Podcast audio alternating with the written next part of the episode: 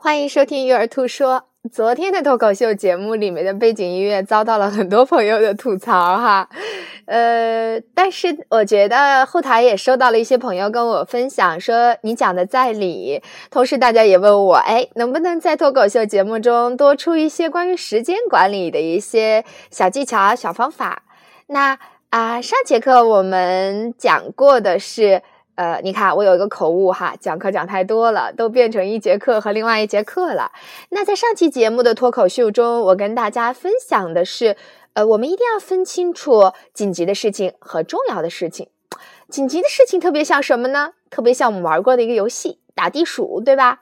当我们作为妈妈，或者作为一个职场女性或者全职妈妈，我们手头有大于十件事的时候，我们会觉得力不从心。有点像地鼠冒出来，结果该做的事儿没打着，想做的事情呢也没够到，这样会给我们带来一种非常强烈的打地鼠的挫败感。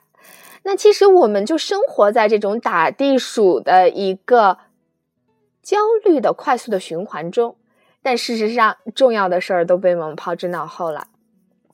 那什么是我们生命中重要的事情？我们怎么样把紧急的事情？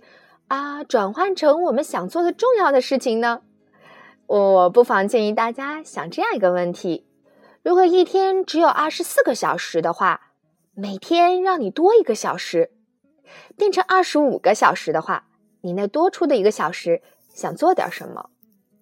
那个想做点什么的那个事儿啊，通常就是非常重要的事情。不信，你可以闭上眼睛想一下，那个重要的事儿是什么？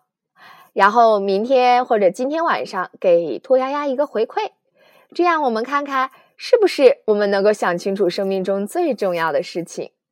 好，今天我们的脱口秀就到这里，重要的事情和紧急的事情的一个思维转换，希望能让我们在二零一六年有一个不一样的开始。